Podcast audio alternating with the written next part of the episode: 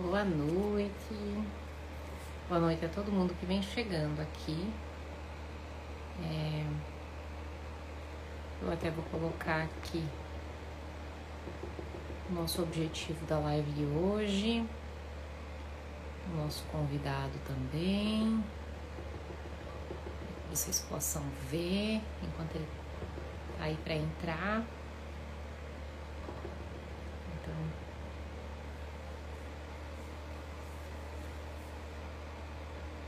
Quem chegar aí já vai convidando outras pessoas para virem assistir também, né?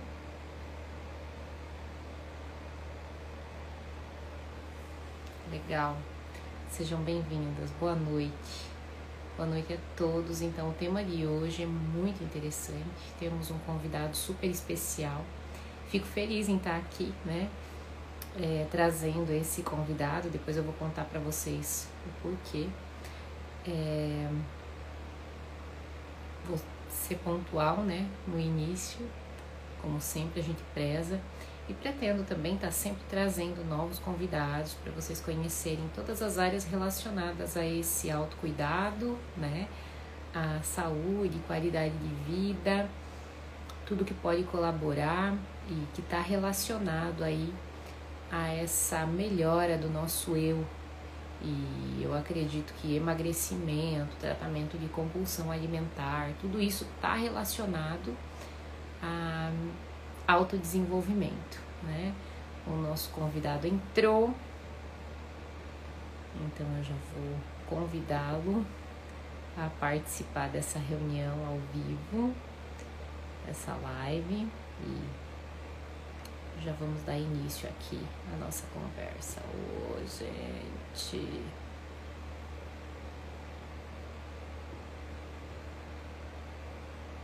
Vamos, você já me dá um okzinho aí se vocês estão conseguindo ouvir bem, tá? Porque eu tô com o aquecedor ligado aqui. Opa, e... coisa boa linda! Noite. Boa noite, tudo, tudo bem? bem? Como é que você tá, meu querido? Tudo certo? Tudo bem. Melhor agora, né? Melhor agora. Muito tá bom. Muito aí? bom estar aqui. Aqui tá frio. Aí tá frio também, não? Tá frio também. Tô com o aquecedor ligado aqui na minha frente. Que coisa. Não, aqui não tá tão frio assim, não. Esses dias tava mais gelado. Hoje tá, tá friozinho, mas tá, tá de boas até. Sim, Muito mas bom. a gente mora em Santa Catarina, né, Rafa? Então é aquele uhum. negócio do tira o casaco, bota o casaco e por uhum. aí vai, né? Estilo filme do Karate Kid, né? Que o cara Sim. coloca, fala, fala pro Daniel Santos, coloca casaco, tira casaco. É mais ou menos assim, o dia inteiro, né? Faz parte. É, faz, faz parte. parte. Que legal. E aí, Cris, tudo bem? Tudo bem, tudo ótimo. Fico muito feliz em te receber aqui hoje, Rafa. É um prazer para mim é, e um carinho muito grande dividir né, a tua expertise aí com todos os, os que estão assistindo essa live, né? Eu queria trazer isso para os meus pacientes, amigos, seguidores em geral, né? É, para as pessoas que já sabem que eu trabalho com algumas ferramentas um pouquinho diferentes, porque você é o cara né, da hipnose e eu queria é, dividir esse todo esse carinho, toda essa dedicação que você traz com o tema, né? E principalmente o teu conhecimento, que eu acredito que pode ajudar muita gente, pode melhorar a vida de muita gente aqui. Então, penso que essa live é um presente para mim e para todo mundo que está aqui. Em primeiro lugar, eu Legal. agradeço. Legal, valeu, gratidão aí pelas palavras aí, né? Esse negócio que você é o cara da hipnose, é você que tá falando, tá? É, foi ela que falou, mas Muito bom. Não, mas eu admiro muito, eu admiro muito o teu trabalho, né? Os conteúdos que você publica aqui e sempre com muito resultado, né? Eu vejo as pessoas sempre é, compartilhando, comentando, sempre vejo nos stories, né? A galera vai lá, faz os pratos diferentes, e te marca, né? E você reposta ali. Acho que isso é muito legal, gera essa proximidade, né? É, porque tem muita gente que trabalha, né? E que tem um trabalho assim é, na nutrição, na medicina, fisioterapia até, não sei. É, tem gente que tem um trabalho muito assim burocrático, né? A pessoa vai lá no nutricionista, o nutricionista dá um papel impresso que já estava pronto, né? Entrega, assim, não, vai lá e faz essa dieta aqui, tá tudo certo. E a gente vê que o teu trabalho é o oposto disso, né? É muito pessoal, né? Muito assim, intimista junto com a pessoa, acho isso muito legal. Sim, sim, eu me permito entrar na vida mesmo, né? É, da pessoa e criar um relacionamento com ela de confiança, de apoio, né? Então eu gosto muito uhum. disso, assim, desse é, acredito que a gente tem que saber, né, a dose certa da empatia e da compaixão, né, Rafa? Mas... Pra gente não ir junto, né? exatamente, exatamente. Mas eu acredito muito que é, nós podemos ser, né? Qualquer profissional de qualquer área, você pode ir uhum. além do que está designado a você, né? Então, tanto uhum. que hoje eu uso a terminologia de terapeuta nutricional, eu não sou mais só nutricionista, né? Que Porque legal. eu acredito que eu atuo com várias ferramentas diferentes mesmo, uhum. e que a uhum. nutrição, que é uma das minhas formações, é só uma ferramenta, né? Uhum. Por um acaso, Exato. às vezes eu uso. Então, muitas vezes, com o paciente em consultório, eu acabo usando várias outras ferramentas e a gente nem chega a uma prescrição de dieta e ele tem uhum. resultados. Aham, é muito legal, né? Entender a pessoa, né? É que nem eu, assim, às vezes as pessoas me procuram, né? Fazem uma sessão de hipnose e dizem assim, Rafael, mas isso que você fez aí não é só hipnose. Eu digo, não, é claro que não. Eu digo hipnose porque eu preciso dar um nome, né? Senão as pessoas não sabem o que procurar, né? Exatamente. Mas a gente é, é, é, um composto, né? De, de tudo que a gente se formou até aqui, né? Muito legal. Mas eu queria te perguntar, Cris, é uma curiosidade que eu tenho. Você tem ideia de quantos quilos você já ajudou os teus pacientes, os teus pacientes a perderem? Você já tem uma estimativa disso, não? Eu já fiz alguns cálculos, né? Uhum. Antigamente eu fazia um cálculo por ano, assim, até para fazer uma uhum. marca, né? Ah, esse ano tantos quilos o mundo ficou mais leve, né? Uma coisa assim. Uhum. Então, dá para fazer uma média. Teve alguns anos aí que chegou perto de 1.500 quilos, são 10 em um ano? Sim, é, em um ano. Uau! Uma tonelada e meia menos no mundo. Yes. E 10 anos Uau. de atuação clínica, 11 anos, então uhum. vamos dizer que tem bastante quilo, o mundo está bem mais leve. Ah, claro, Uau. alguns recuperam, outros, enfim, né? Uhum. sabe que... Não, o que é o que a pessoa vai fazer depois com aquilo que ela aprendeu, com aquele aprendizado, com aquela experiência, aí depende da pessoa, né? Da, da força de vontade, né? Enfim. E tudo isso é legal a gente poder falar aqui hoje, para a gente falar um pouco, unir um pouco o entendimento da nossa mente, né? Da PNL, da hipnose, como a gente pode é, associar tudo isso para manter aquilo, né? Para auxiliar no processo de emagrecimento e também de manutenção, né? Como um novo estilo de vida. Exatamente. Muito bom. Eu preparei, então, Rafa, até uma pautinha. Eu sei que você faz lives super fluídas e que você já tem bastante experiência, né? Acho que faz duas lives por semana, três, Sim. enfim, né? É, Trabalha duas fixas, é. Aí às é. vezes tem mais, né? Às vezes rola uma surpresa ainda, né? É, isso aí. E, e, eu ainda preciso da colinha, assim, ó, porque eu sou. Legal. Também eu sou Não, uma mas... pessoa da planilha na vida, né? Eu gosto claro. da planilha, eu gosto de um papel, então eu, é, eu vejo que você tem essa dinâmica toda de apresentador, né? Já tem um, um uhum. negócio mas... bem legal. Mas uma coisa que eu queria falar sobre isso também, aproveitando essa deixa que você trouxe, eu acho que isso é muito legal também para quem está assistindo a gente, porque às vezes a pessoa ela se cobra demais porque eu não sou de um jeito, porque o outro é de um jeito, né? Ah. Cada um tem a sua capacidade, as suas habilidades, né? E cada um é, é digamos, é mais é, é, eficiente, é mais, digamos assim, excelente em uma isso. determinada área. E às vezes a gente está se cobrando por uma coisa que não é a minha expertise, né? Então, e nem tem necessidade, saber... né? É, exatamente. Saber deixar. Por exemplo, eu atendi uma moça uma vez que ela é ela é diretora de uma empresa lá, enfim, né, de uma multinacional, enfim. Aí ela falou assim: "Nossa, porque eu me cobro muito porque quando eu vou fazer um bolo, por exemplo, e o bolo não cresce, ele baixo e tal. Aí eu fico me cobrando muito. Eu falei assim: "Não, você é confeiteira por acaso? Você trabalha com isso, né? Pô, vai fazer um bolo em casa, final de semana, às vezes a gente precisa saber aonde que a gente exige excelência da gente e onde não exige, né? Mas antes de você entrar na, na pauta aí, Cris, eu queria convidar então quem está assistindo a live, é, senta o dedo naquele coraçãozinho que tem ali embaixo, tem um aviãozinho ali, ó, clica naquele aviãozinho envia para as pessoas aí, sabe? É o jeito de você também retribuir todo o conhecimento que a Cris vai passar aqui, que a gente vai compartilhar aqui hoje, tá? E trazer pessoas para assistir com a gente, né? Para movimentar mais, para levar essa mensagem aí para mais pessoas, né? Já que a Cris já ajudou o mundo a ficar tantas toneladas mais leve, quantas toneladas a gente pode, a partir do conhecimento dessa live, ajudar, né? Então compartilhei. Exatamente, é isso aí. Muito obrigada, Rafa, pelo, pela parte é, burocrática de conhecimento instagramístico. É isso aí, é isso aí. E é isso mesmo, então a gente vai seguir mais ou menos uma pautinha para mim conseguir pelo menos responder as dúvidas que foram enviadas aqui.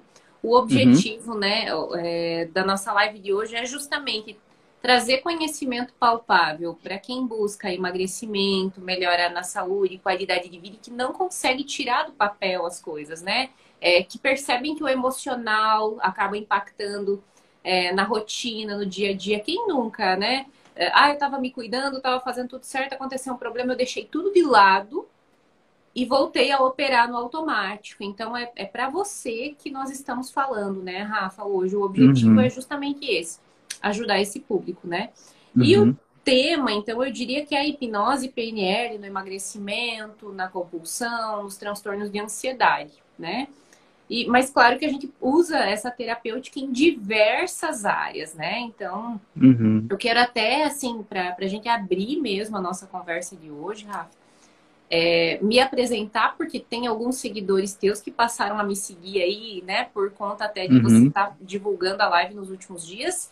É, uhum. Tem também gente nova que chega por aqui por outros motivos e também tem quem não te conhece. Então, vou me apresentar, vou pedir para que você se apresente também, né? Claro, com certeza. Eu tem gente que vai chegar pelo Spotify também, né? Direto, sem saber o que está acontecendo, procurando pelo tema e precisa saber quem que são essas figuras, né? Exatamente. Manda aí.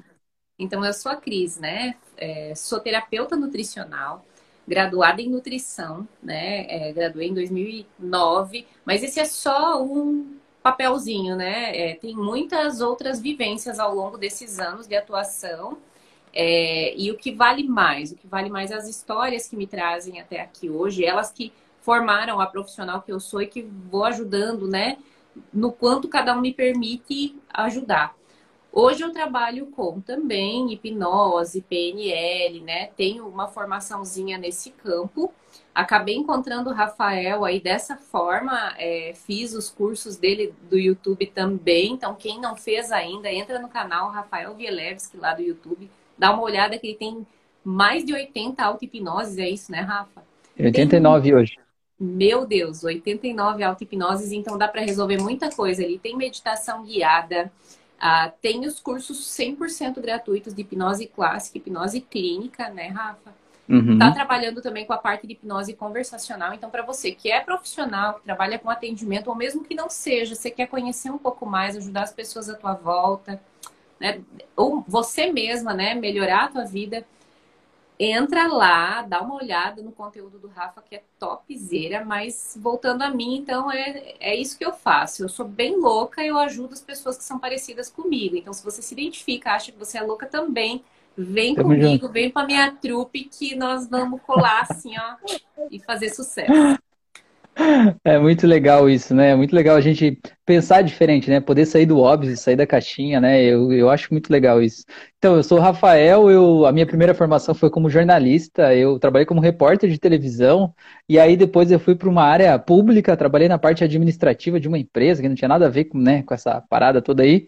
E aí eu tive outras empresas, quebrei financeiramente, deu um monte de coisa errada, e eu descobri que a minha vida eu estava replicando aqui fora, né? Estava tendo aqui fora os resultados de acordo com uma espécie de um programa que estava na minha cabeça, né? Eu estava na minha terceira empresa e estava meio que sobrevivendo, digamos assim. Eu entendi que eu precisava mudar um programa que estava instalado aqui, senão ia ter uma quarta, uma quinta, uma décima empresa e ia continuar do mesmo jeito, né? Então eu mergulhei de cabeça nesse mundo do autoconhecimento e por isso eu cheguei na hipnose como uma forma de você reprogramar a mente, né? Entender quais são os programas que estão rodando no subconsciente, que nem quando você pega o celular, você abre um aplicativo e depois você abre outro. Aquele primeiro aplicativo ele continua rodando, né, em segundo plano ali. Então a gente tem um monte de coisa rodando em segundo plano aí dentro da gente que estão co-criando, de certa forma, a nossa realidade, fazendo a gente pensar, se sentir de determinada forma, né? Ter a compulsão lá no determinado horário, ter a ansiedade, ter o medo, ter a dor, tudo isso está aí dentro, né? E é legal a gente fazer uma limpa nessas memórias para a gente poder simplesmente seguir em frente, né? Pelo menos se conhecer e entender o porquê que você está tá sentindo isso desse jeito.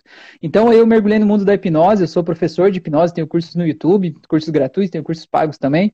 É, dou aula de PNL também, de hipnose conversacional também, né? É, eu sou psicanalista, eu já fiz um monte de formação, um monte de coisa tipo a Cris, assim, também. A gente vai entrando nesse mundo, é cada vez mais coisas envolvidas, assim. Mas eu me identifico muito com a hipnose hoje como uma forma rápida, efetiva, né? E eficiente de alterar a realidade de uma forma bem rápida, né? Você não precisa mudar, né? Por exemplo, quando você formata um computador e troca um software que está rodando ali, você não precisa esperar um tempo, meses ou anos para ter um resultado, né? Você trocou o software, na próxima vez que você reiniciar o computador, ele já está operando diferente. É isso que eu acredito, né? Então, por isso que eu acho que é tão legal usar a hipnose PNL e associar a mudança de vida aí, né? Então é isso. Muito bom, muito bom. Rafa, eu quero até complementar, né? Eu falei aqui algumas vezes no anúncio da nossa live, eu encontrei o Rafael aí por um acaso, uma amiga me indicou é, um podcast seu.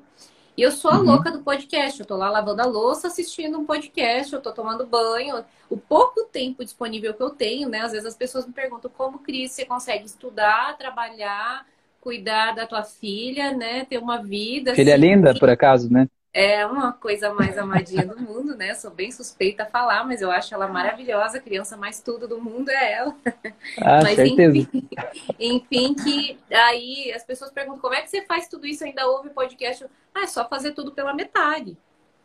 É fácil, né? É que o podcast você não para para ouvir, né? Você bota e vai fazer outras coisas, na verdade. Você deixa rodando. É assim, eu faço isso também. Eu tô tipo, dirigindo, né? Uhum. E ao invés de ouvir música, porque eu também eu gosto de música, mas eu sou uma pessoa do conteúdo mesmo, eu sou movida uhum. a isso. E aí, uhum. tá, né, essa minha amiga me indicou, ela falou: "Ah, tá aqui esse cara, ouve aqui". Na verdade, ela não falou isso, ela só falou: "Tem um negócio que eu vou mandar para você, você vai gostar". A gente tava num assunto uhum. bem louco assim. E eu uhum. ouvi e eu falei: "Meu Deus, né? Tem, Tem que mandar um bombom fique para essa tua amiga aí". E ah, essa minha amiga é bem especial e ela ouve tudo assim Legal. que a gente se manda, a gente troca um monte de informação. A Dai Marquete, adoro ela. Ah, e conheço, aí, conheço. É, Legal. aí a Dai uhum. Marquete me mandou, ela não está assistindo aqui hoje, mas eu agradeço uhum. ela por ter me passado esse, esse podcast. Aí eu maratonei, tá, Rafa? Depois que eu ouvi uhum. aquele, assim, que eu tenho essa coisa também, assim, eu não sou uma pessoa de ouvir de tudo, eu sou bem uhum. seletiva e aí eu vou maratonando aqueles preferidinhos ali, né?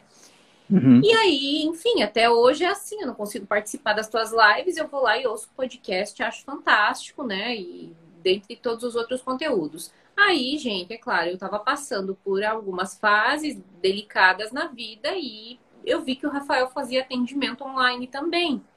Então, entrei em contato com o Rafael e ele super solícito, assim. Então, aquele cara que eu ouvi aqui para mim, quando a gente, né, parece que tá tão distante daquela pessoa, na verdade, super acessível, falou comigo, me atendeu duas vezes, a gente fez, né, a hipnose ali por videoconferência aqui no WhatsApp, foi fantástico. Foi incrível ajudou, mesmo, né? É, me ajudou pra caramba, assim, mesmo eu conhecendo ferramentas da hipnose e tudo mais, uma pessoa que, que trabalha diferente, né? É, é, traz uma nova dinâmica, um novo olhar, e não significa assim, eu até brinco, né? Meu sócio é dentista. Você imagina se um dentista tiver que fazer a própria obturação, né? Uhum, exato. Como? Então, é claro que ah, alguém que é expert no assunto, que a minha hipnose é bem limitada ao, ao meu atendimento, eu não faço terapia né, no paciente, aprofundando, detalhando, eu trabalho bem com coisas básicas, tipo, vamos fazer você ficar com nojo do café toma café uhum. demais. Vamos tirar, né, um pouco dessa, desse uhum. prazer excessivo aqui, de sensibilizar. Uhum. Então foi incrível para mim a experiência de, de, fazer hipnose com o Rafa, ajudou muito. E eu acho que vai muito além da hipnose. Tem um processo terapêutico junto, né? Tem um conhecimento uhum. aí também dessa coisa é, realmente de conexão humana e eu super indico, assim, então. Legal, valeu, já gratidão. Fica aí, é. Já fica aí a propaganda também. Né? É, fica também. E eu, eu, eu indico também, né? Eu vejo assim, né? Eu nunca tive um atendimento com você ainda, mas eu sinto, né? Isso no, nos comentários das pessoas, né? E pessoas que são tuas pacientes, né? Que eu atendi também, super elogiaram o teu trabalho, falando, meu Deus, a Cris é um anjo na minha vida, porque a Cris é muito querida, não sei o que e tal. Isso reflete, né? O nosso trabalho, assim. Eu acho que, eu sempre digo assim, na, na terapia, terapia, é, eu digo para os meus alunos do curso, né? É, a terapia não é a ferramenta que cura ou que causa uma transformação na pessoa, a ferramenta potencializa. Mas o que causa realmente uma mudança profunda é a conexão, é a empatia, é você prestar atenção na pessoa, você saber ouvir o que ela não está dizendo também, né? Eu acho que isso é o mais importante, né? Eu acho que isso é muito legal, muito bom. E aí, Cris, vamos lá então? Qual que é a, Vamos a pauta do dia aí. Tá preparado, meu querido? Vamos lá, vamos lá. Tamo Tô aí. emocionada com essas palavras todas aí, porque eu acho que é isso mesmo, né? A gente, é, na verdade, só é, entra até o quanto o outro deixa a gente entrar, né? Hum, com certeza. E o, a grande mudança, eu acho que esse é, essa é a dificuldade do terapeuta, né? É, a grande mudança, ela parte de quem precisa fazer, né? Então eu brinco que é uma chave que a gente só abre de dentro para fora, né? A chave uhum. da mudança. Mas uhum. você não precisa carregar essa chave que de repente ela pese 200 quilos sozinho, né? Você pode ter ajuda. E não é feio uhum. pedir ajuda, pelo contrário. É, a humildade é uma das coisas mais bonitas na minha visão. Então, uhum. é, para quem acha que está pesado, pede ajuda, uhum. porque acaba facilitando e a gente está aqui sempre disponível para isso, né, Rafa? É, isso que você falou é uma coisa muito importante, Cris. Tem gente que às vezes procura algum tipo de terapia, seja a terapia né, nutricional, né, ou seja uma terapia emocional, assim, e muitas vezes a pessoa acha que o outro é que vai resolver o problema dela, né? Tipo, eu vou lá que a Cris vai me emagrecer, né? A Cris é. não vai emagrecer ninguém. A Cris vai te conduzir no processo de emagrecimento desde que você tome a iniciativa, decida por isso, né? E siga as instruções, né? Ela não tem uma varinha de condão, ela tem conhecimento e vai te guiar nesse processo, né? Então, o que eu sempre digo, assim, quando as pessoas procuram por alguma coisa, assim, tipo, parar de fumar, ou parar de beber, ou alguma coisa assim, eu sempre digo assim, olha, não tem como ter uma promessa de que você vai ter um resultado específico, X ou Y, assim, né?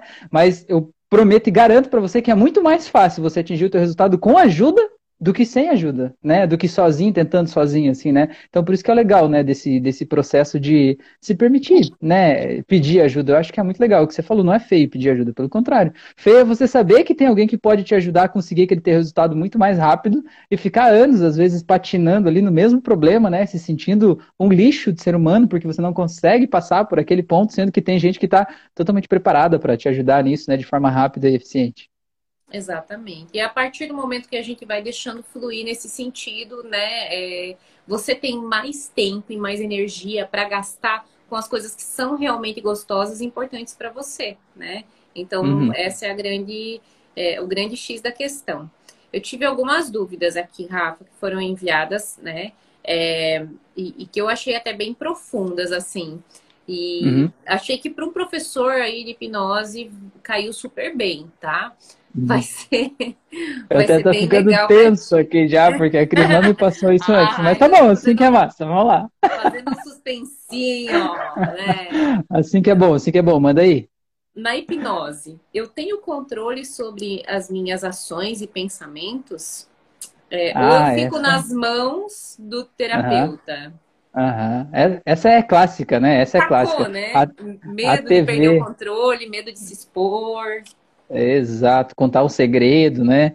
É, a TV e o cinema, na verdade, de alguma forma, eles acabaram meio que prejudicando um pouco a imagem da hipnose. Porque você vai ver em filme, ou mesmo em programas de TV, ou tem uma pessoa lá comendo uma cebola achando que é uma maçã, ou tem um hipnólogo lá, estilo Drácula, assim, usando uma roupa com uma capa, todo cheio do poder uhum. mágico superior, que ele hipnotiza as pessoas no olhar. Assim, ó, é, relógio de bolsa, assim, né?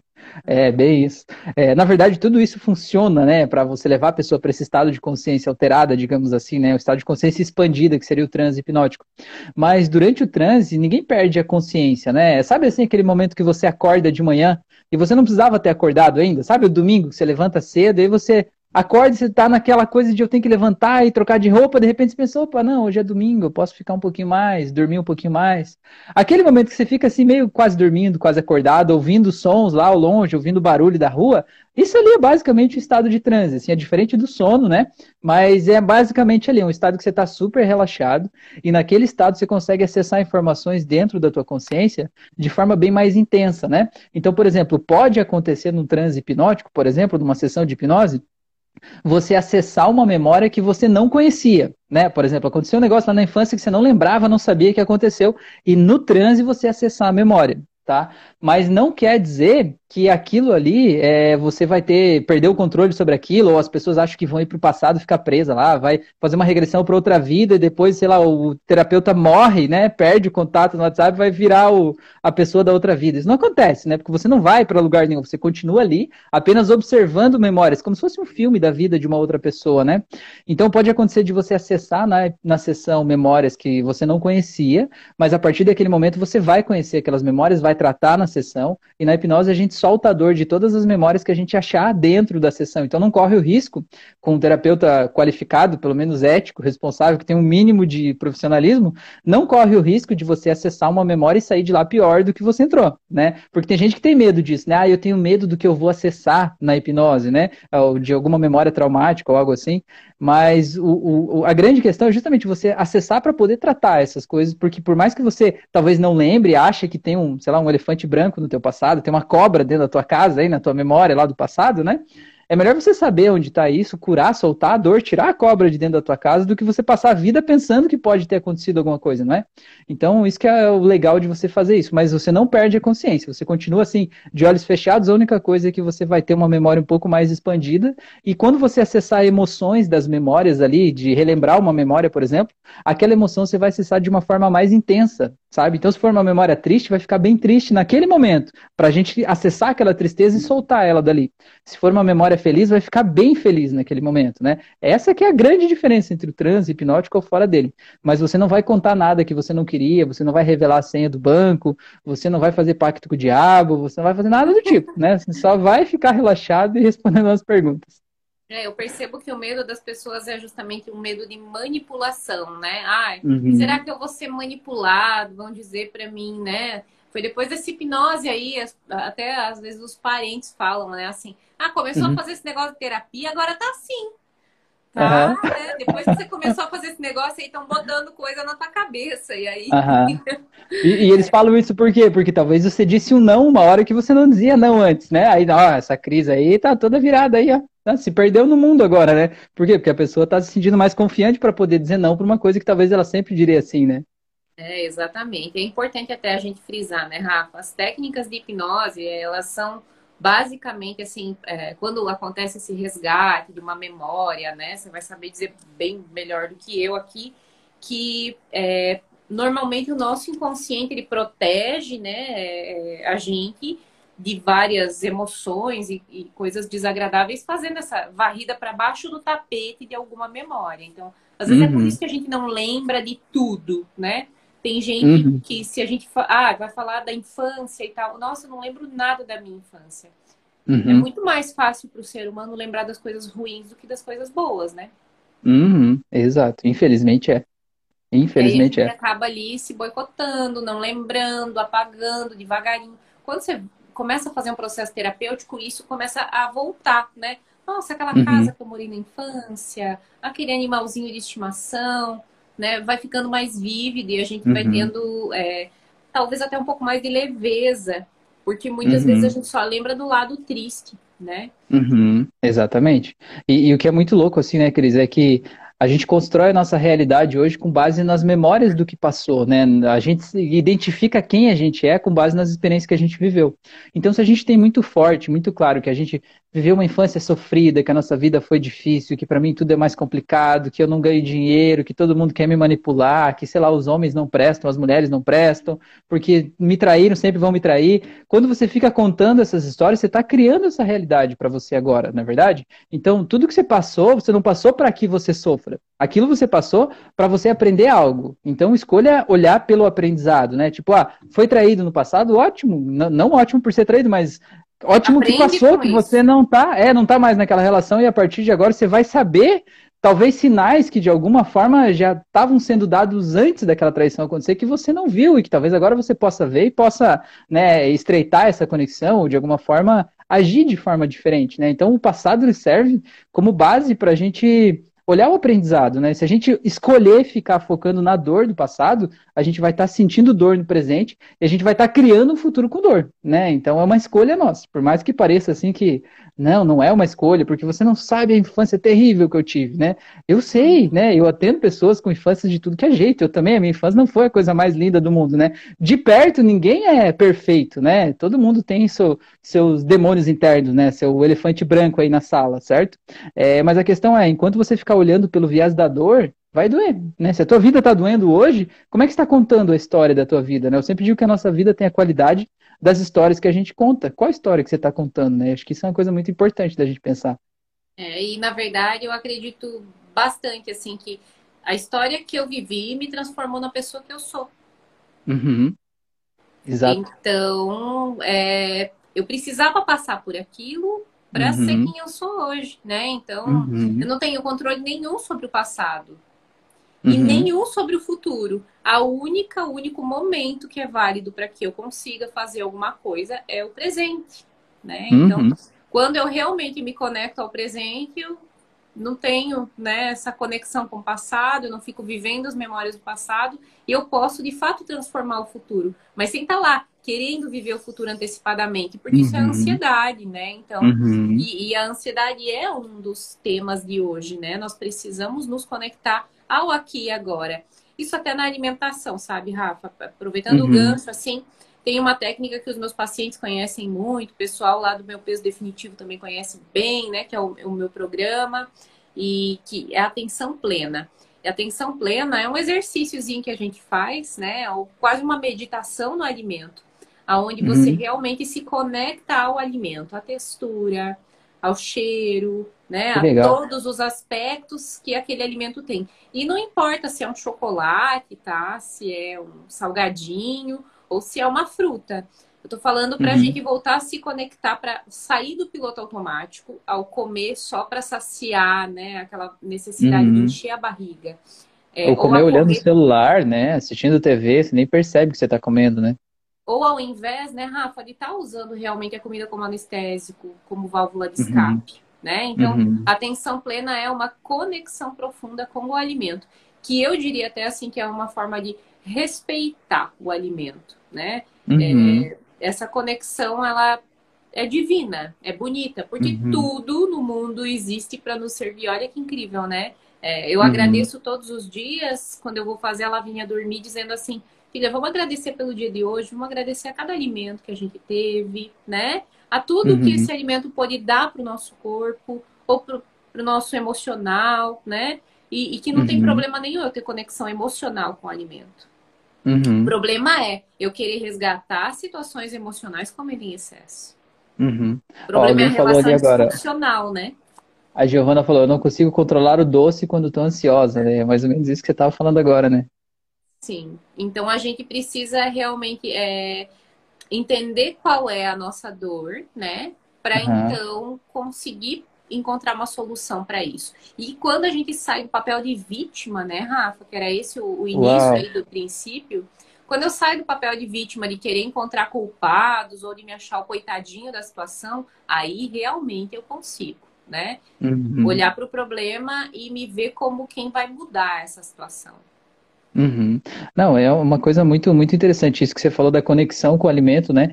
É, eu penso assim, né? Várias vezes quando eu estou comendo, eu fico, fico pensando, né, eu fico viajando nas minhas ideias, né? Mas uma coisa, por exemplo, você parar para pensar, né? Você vê que loucura é o nosso estômago, por exemplo, né? Quantas enzimas a gente produz, quanta coisa para transformar um alimento em energia, né? Tipo, é uma máquina de energia, uma usina de energia que está dentro de você aí, que funciona independente da tua. Independente se você acreditar que funciona ou não, ela funciona, ela te dá energia, né? Tem milhares de processos automatizados acontecendo no corpo ao mesmo tempo para equilibrar todos né, os hormônios, né, os ácidos, enfim, tudo que está sendo processado. A microbiota, esse monte de bactéria que é realmente quem faz o corpo né, fazer uhum. tudo que faz, a absorção realmente acontece no intestino. E essa uhum. microbiota, eu digo assim, é, tem mais bactérias num grama de cocô do que pessoas no planeta Terra. Pois é, olha só. Tem, tem mais bactérias no nosso intestino do que células no corpo, né? É muita uhum. bactéria. Eu diria até que ali tem um inconsciente coletivo. Uhum. É, não, e é verdade mesmo, porque na verdade é, existem algumas pesquisas que falam que a gente tem três cérebros, né? Que tem o cérebro, né? Tem, porque tem neurônios no cérebro, tem neurônios no coração e tem neurônios no intestino. Tem vários neurônios no intestino em si, né? Então o intestino muitas vezes ele toma decisões ali por conta própria, ele mesmo processa, né, o que está acontecendo, ele não precisa do cérebro para manter isso, né? Eu acho isso muito legal. É muito bom, mas o que eu estava falando disso, né, da gente observar a complexidade do nosso corpo, isso ajuda a gente também a trazer a consciência para agora, né? Em vez de você estar tá olhando o celular, em vez de você estar tá preocupando com o que você vai fazer depois, dali uma hora de noite, você vai pagar a conta no fim do mês, você parar e dizer, não, agora eu estou me alimentando, né? Olha que coisa mágica, né? Pô, você pode, você carrega o celular na tomada, mas você não tem um dedinho para enfiar na tomada, você precisa se alimentar, né, para se energizar, né? Então é legal se sentir esse processo acontecendo, você traz a consciência para aqui agora, né? Acho que é muito legal.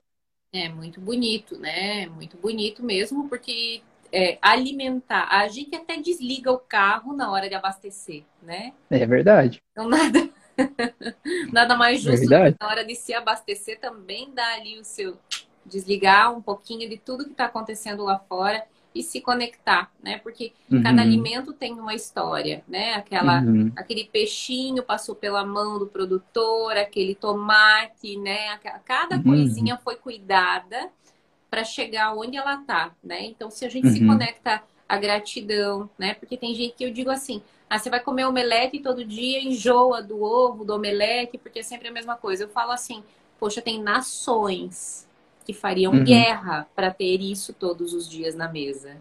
Uhum. Então Verdade. nos falta ser gratos. Uhum. Verdade. Então, quando eu me conecto e tenho gratidão pelo que eu tenho, qualquer comida é um banquete. Uhum, muito legal. Isso que você fala da gratidão também, eu sinto que é um ponto muito importante. É, assim, muita gente se culpa, né? Se condena demais, se julga demais, né? Se culpa pelo que come, se culpa pela quantia que come, se culpa por estar tá comendo, que acha que poderia ficar, sei lá, uma semana sem comer, por exemplo, né? E fica se culpando o tempo todo. E eu vejo que essa culpa eu acho que é um dos principais sabotadores do processo, né? Porque a pessoa fica se culpando, gera um mal-estar dentro dela, ela precisa descarregar aquele mal-estar em algum lugar, e geralmente é na comida, que faz ela se sentir mais culpada, que ela descarrega mais na comida e vira um ciclo vicioso, né? Não sei se você acompanha isso também, se você vê dessa faz forma. Faz muito sentido. As pessoas até é, eu percebo que essa culpa ela gera, né, esse arrependimento, ou seja, qual for a palavra, né, que vem.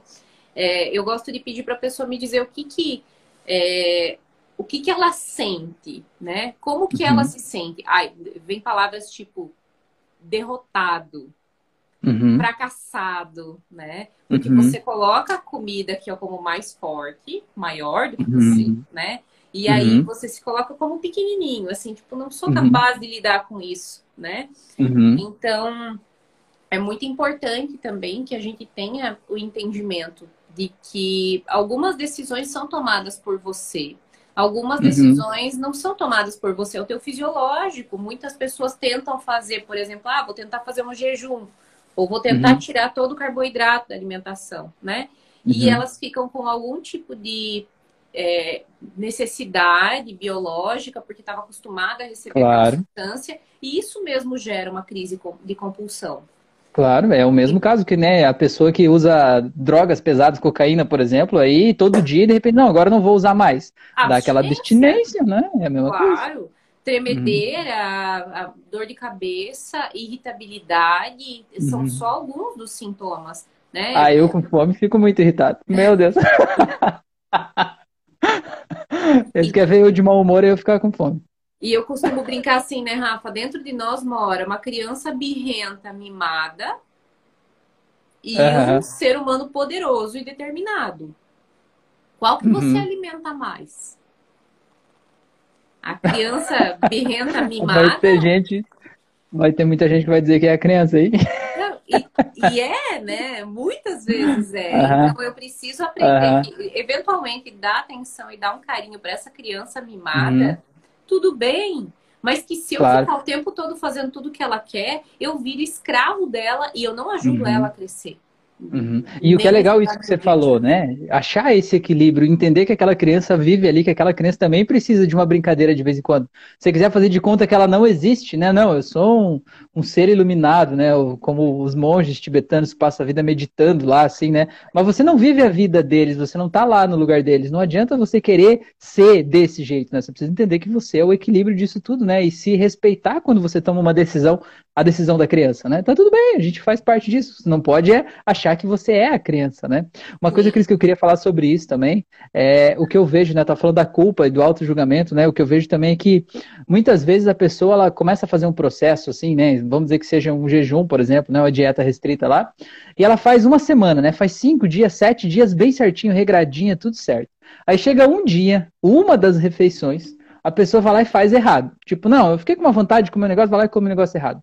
A pessoa, abençoado, né? Em vez dela olhar para os sete dias. Corda, é, exatamente. Ah, eu não consigo fazer nada direito, porque eu sou um fracasso, porque para mim não dá certo e tal. Pô, você conseguiu sete dias, foi só uma refeição que não deu certo, né? Se respeita, né? Por que, que a pessoa faz isso?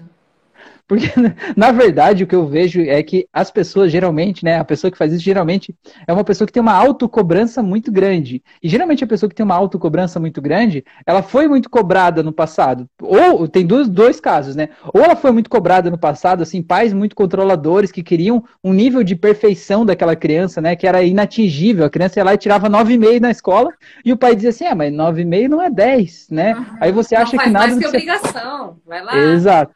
Aí você fica sempre assim, precisando provar algo para alguém, sendo tentando ser perfeito. Ou outro caso, quando os pais eram muito bons, né? Os pais eram muito compreensivos, os pais eram muito maravilhosos, e a criança acha que ela não merece aqueles pais, que é a obrigação dela ser tão boa quanto os pais. Os pais são perfeitos na imaginação dela, né? E aí ela, de alguma forma, fica se cobrando um nível de perfeição para, digamos, se equilibrar, né? Equivaler aqueles pais ali. É, só que isso, de alguma forma, só atrapalha a vida da gente, né? É, de alguma forma faz a gente se sentir um lixo de pessoa e não conseguir nem fazer o básico. Eu sempre digo assim um exemplo, né? Vamos dar um exemplo de uma pessoa que se cobra demais. Pessoas que eu atendo, várias pessoas que se cobram muito, né? É, por exemplo, uma pessoa que se cobra demais, que tem esse nível de autocobrança aqui em cima, se ela viu que a casa, por exemplo, tá suja, ela não consegue pegar a vassoura e dar uma varrida na casa. É a pessoa que, se for para parar e fazer isso, ela tem que varrer, ela tem que passar pano, ela tem que pegar a escova de dente, esfregar junto do azulejo, ela tem que lamber o chão depois, ela tem que deixar tudo listrado, né? Lustrado, brilhando. E dá aquela... É, isso aí. Faz assim, nos vidros, né? E passa, assim. É, e aí o que que acontece? Essa pessoa, às vezes, quando ela tá num momento emocional meio abalado, meio enfraquecido, porque, sei lá, terminou um relacionamento, perdeu o emprego, alguma coisa assim que abalou, né? Perdeu uma pessoa né, próxima, o que, que essa pessoa faz? Como ela não consegue fazer só o básico, ela deixa de fazer, porque, tipo, ah, é muito trabalhoso eu limpar tudo isso aqui, passar o paninho, fazer tudo isso. Pessoal, e aí. Quem está se identificando, comenta aqui, tá? Porque eu tô é vendo é várias pessoas aqui assistindo que eu acho que vão se identificar. Comenta aqui Viu? pra nós. Rafa, Olha só. Tocou no ponto. Exato. Então aí, olha só. Aí essa pessoa não faz nem o básico, né? Porque ela não sabe só dar varridinha na casa. Ela tem que limpar daquele jeito. E como ela não tá com vontade de limpar daquele jeito, ela não limpa. Aí, como ela não limpa, o que que acontece? Aquela sujeira acumula na casa. De repente, ela olha para aquela casa toda imunda, toda suja, cheia de caixa de pizza jogada por tudo que é canto, e ela diz assim: Meu Deus, que lugar é esse? Essa vida não é minha. Esse não sou eu. Logo eu. Sempre fui uma pessoa tão limpinha, né? Obstinada por limpeza e tal. Agora, de repente, tá vivendo aqui numa caverna cheia de lixo, né? Que lugar é esse que eu tô, né? E essa autocobrança alimenta o looping, né? E diz assim, meu Deus, eu sou um fracasso mesmo, eu não consigo nem limpar a casa, né? Mas por quê? Porque às vezes a gente não faz o básico, né? O que, que é o básico? O básico é você parar de se cobrar um nível de perfeição, né? Ninguém é perfeito, ninguém é excelente em tudo, né? Então fazer o básico ali, às vezes só dar uma varrida ali já tá bom, tá tudo bem, dá para dormir tranquilo com isso, né? E eu, eu, eu esse final de semana, essa sexta-feira, eu atendi algumas pessoas que o tema foi o mesmo. É engraçado como o universo às vezes joga para nós, né? É, uhum. e, e, que a gente usa a, a, o mesmo discurso, né, para várias pessoas totalmente desconexas.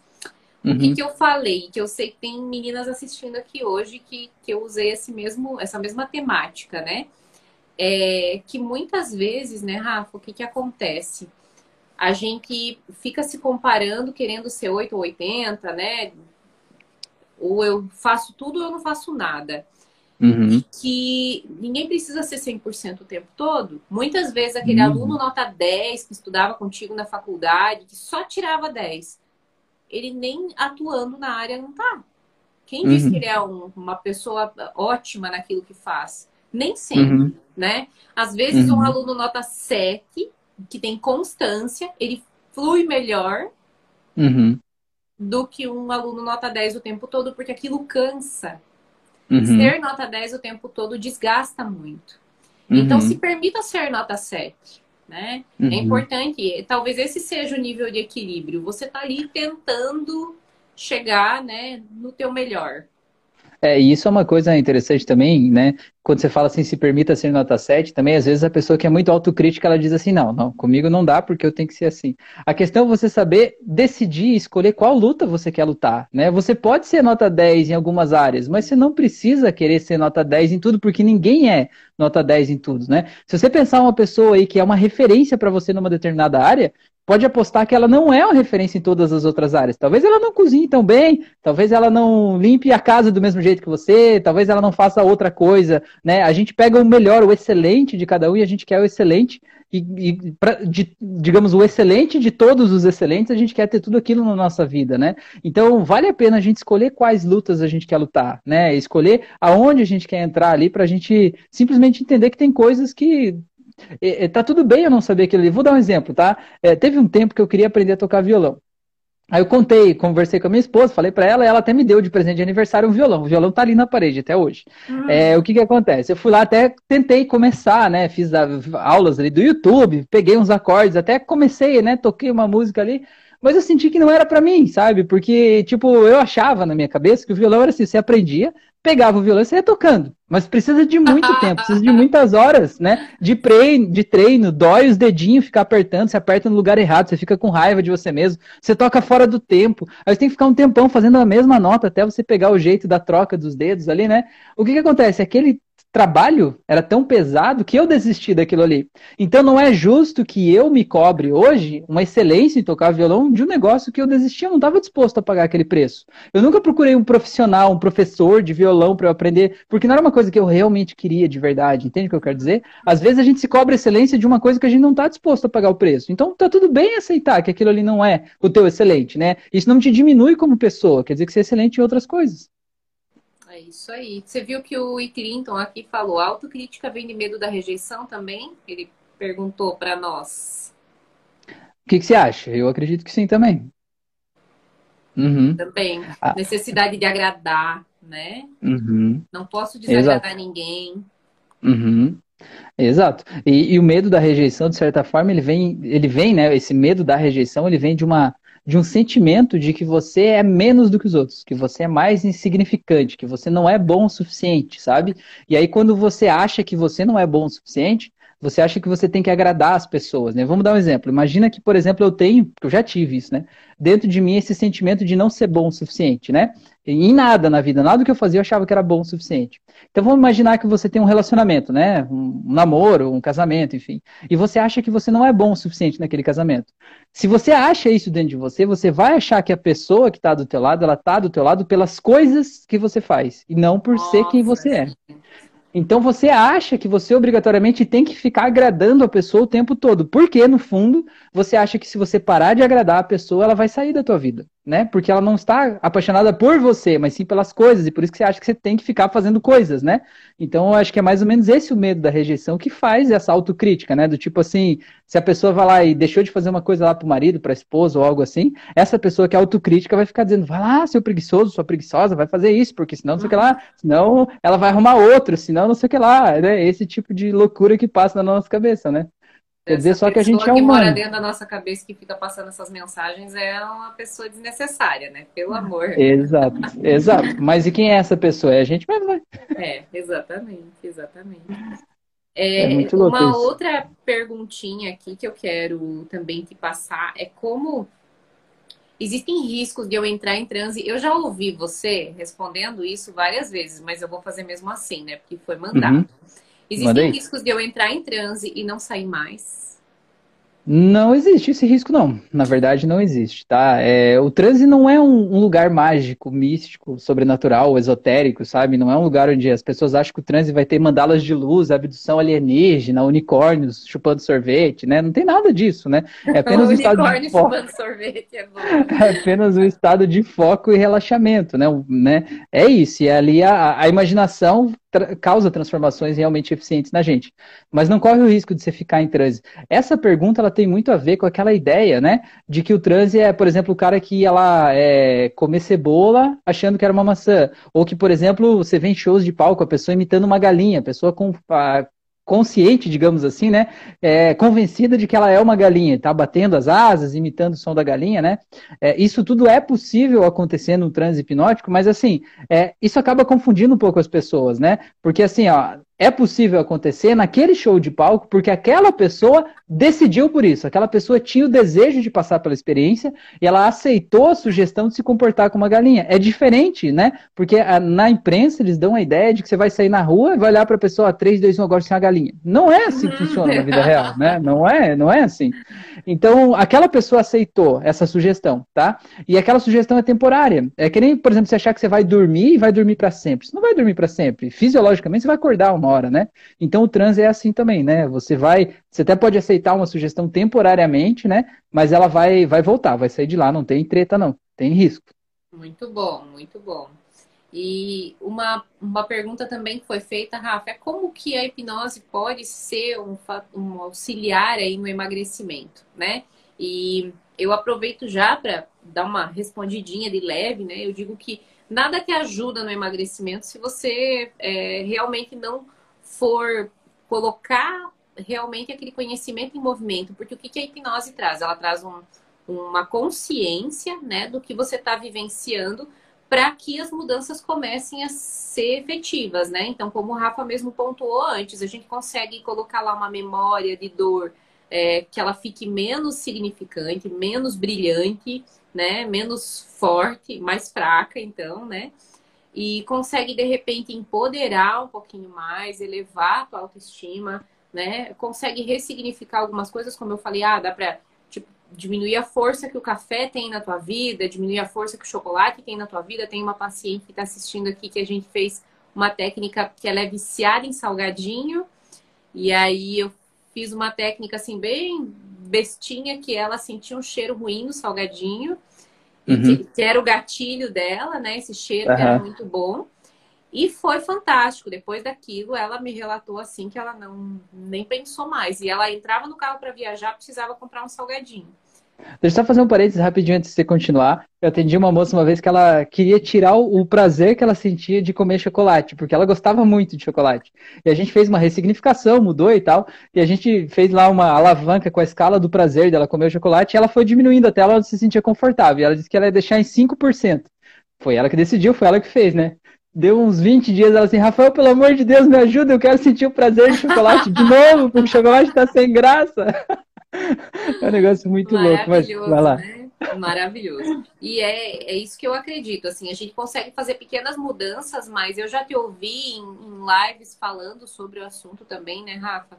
É, às vezes o gatilho que te faz buscar aquilo ali, né, como válvula de escape, não é só o prazer que aquilo te dá, são outras situações, são outras emoções. E é aonde realmente a terapeuta nutricional aqui não consegue atuar, aonde realmente a gente precisa do auxílio de um terapeuta que trabalhe com todo, toda a parte emocional, de traumas e tudo mais, para estar tá auxiliando, né? E nessa vida uhum. temos inúmeros ótimos terapeutas, né? Inclusive você, né, Rafa, que além de professor, Valeu. é terapeuta também. Gratidão. E aí, para estar tá auxiliando nesse processo. Mas fala para mim uhum. aí o que, que você tem feito para ajudar é, no emagrecimento. Como que você tem ajudado no, com a hipnose ou com a PNL uhum. mesmo? Tá. Tem, tem várias portas, né, várias frentes que a gente pode fazer, e geralmente a gente acaba usando todas elas, né, dentro do processo, entendendo onde é que a pessoa, onde é que dói mais na pessoa, né? Vamos começar do começo, né? Cada vez que você olha para esse negócio aqui, ó, numa fração de segundos você vai buscar na tua memória todas as lembranças que você tem disso aqui, né? Então você vai buscar a primeira vez que você viu uma caneta, o cheirinho da caneta, como é a sensação de segurar uma caneta. Você vai ver a sensação de escrever no papel, talvez você vai lembrar da escola, a primeira vez que você usou uma caneta. E você vai trazer todas essas memórias numa fração de segundo, você vai trazer todas essas memórias de forma inconsciente. O teu cérebro vai confrontar essas memórias todas e vai dar uma interpretação da realidade. E essa interpretação é que você traz para a tua consciência. Então quando você bate o teu olhinho lindo nisso aqui, ó, a tua consciência diz: é uma caneta. Mas é uma caneta, é uma fração pequenininha da realidade, né? Você é, é, interpretou centenas de memórias de forma subconsciente para construir essa realidade aqui. É uma caneta. Isso é o que está na tua consciência. A grande questão é que essas memórias, quando você traz elas para confrontar as memórias, né, para criar a tua realidade, elas vêm carregadas de emoção. Então imagine, sei lá, eu sempre conto essa história. Imagina que é, você foi sequestrado lá no passado e o sequestrador estava usando essa caneta no bolso da camisa. Hoje, só de bater o olho nessa caneta, você pode ter uma crise de pânico, sem saber que a caneta está trazendo a memória. Às vezes você nem lembra que foi sequestrado lá no passado, sabe? Ou que sofreu um acidente de trânsito, que de alguma forma tinha uma caneta envolvida lá, sei lá. Aí no teu dia a dia você tem gatilhos. Gatilho que a gente chama é alguma coisa que você vê, que você ouve, que você cheira, né, que você sente, que de alguma forma te traz uma memória. E aquela memória, quando ela vem com dor, ela traz a dor junto para o dia atual, para o presente. Então, às vezes, né, a gente está buscando auxílio emocional no alimento para suprir uma dor que nem é de agora, sabe? Uma dor que veio lá da infância, sabe? Uma dor de abandono, de rejeição, de alguma coisa que está presente na nossa vida aqui agora. Então, o que é a terapia, né, que o hipnose faz? A gente volta lá, né, naquelas memórias e a gente solta a dor das memórias. A gente não tem a capacidade de mudar o passado ou de é, é, fazer a pessoa é, fazer a pessoa esquecer o que aconteceu. Mas dá para soltar a dor, porque o que dói não é o fato que aconteceu, o que dói é a emoção que está associada àquele fato. E quando a gente solta a emoção, a pessoa lembra tipo, ah, É, aconteceu, mas tá tudo bem. E aí já não dói, né? Então esse é o primeiro ponto da terapia, você tirar essa emoção que tá vindo lá do passado, né? Para que você possa, no momento presente, sentir apenas o que é condizente. Quantas vezes a gente sente, às vezes, uma raiva desproporcional? Porque a raiva não é de agora, a raiva ela tá vindo acumulada de um monte de coisa, a gente tá descontando aqui, né? Às vezes, por exemplo, a pessoa... né? Você vai Exato. É, ou às vezes até uma transferência. Às vezes, por exemplo, a pessoa ela tá com raiva do chefe dela, porque o chefe dela é um boçal, né? O chefe dela é terrível, tá cobrando uma coisa lá da pessoa, atrapalhando a vida dela. Só que no mundo dessa pessoa, ela acha que ela não pode ter raiva do chefe. Então o que, que ela faz? Ela guarda essa raiva dentro dela e desconta em quem ela acha que pode. Desconta no marido, na esposa, no filho, no cachorro, no gato, no vizinho, fecha o outro no trânsito. De alguma forma você está extravasando uma raiva aí que com a pessoa errada, né? Você está fazendo a outra pessoa pagar uma fatura que não foi ela que, que causou em você. Então, o que, que é a outra coisa que a gente faz com a hipnose? É mudar essas relações de poder, né? Para que você possa se sentir empoderado diante do chefe, para que você possa falar o que está te incomodando, para que você possa se sentir livre, né? De fazer essas coisas, para você não estar tá acumulando no teu dia a dia, ainda hoje, as coisas que estão gerando essa emoção ruim aí, de alguma forma, dentro de você. E aí mudar também, né, a, a tua relação com a comida. É, sobre comida eu vejo assim, eu não sei vocês, mas a minha criação sempre foi ligada à comida. Você ir numa festa, até você vai numa festa, tem que ter comida. Você vai visitar a mãe ou a avó, o que, que vem primeiro? A comida. Não, não pode sair daqui sem comer. A avó da minha esposa, você for na casa dela, você pode passar o dia inteiro lá. Mas se você não comer lá, é, é pior do que você ter ido, né? É a mesma coisa que você não foi, se você não comer na casa dela. Então a comida é muito isso, assim, a gente desde criança, olha, se você comer tal coisa, é, aí você vai ganhar ganhar uma outra coisa depois, ou vai ganhar um sorvete como recompensa por uma boa ação. Então, às vezes, na vida adulta, a gente é, como diz a Cris, aquela criança berrenta lá, tá buscando uma recompensa, né? Uma recompensa porque você fez um trabalho e não foi valorizado. Aí você acha que você tem que se recompensar, porque o mundo não te recompensou. Aí você vai lá e se recompensa igual a criança se recompensava. Você se dá um sorvete, se dá uma pizza, se dá alguma coisa, né? E hoje de alguma forma. Hoje eu trabalhei é... demais, hoje eu mereço. Exatamente, exatamente. Então isso de alguma forma vai, vai sobrecarregando na gente, né? E a última ponta que eu acho que é mais importante é a gente acreditar que um futuro bom é possível. Porque às vezes a gente, por exemplo, nesse caso de perda de peso, a pessoa passou uma vida inteira acima do peso, por exemplo. Já fez milhões de processos de emagrecimento, né? aquelas, aquelas dieta maluca, né, que causa efeito sanfona, aquela coisa toda, não teve uma reeducação alimentar.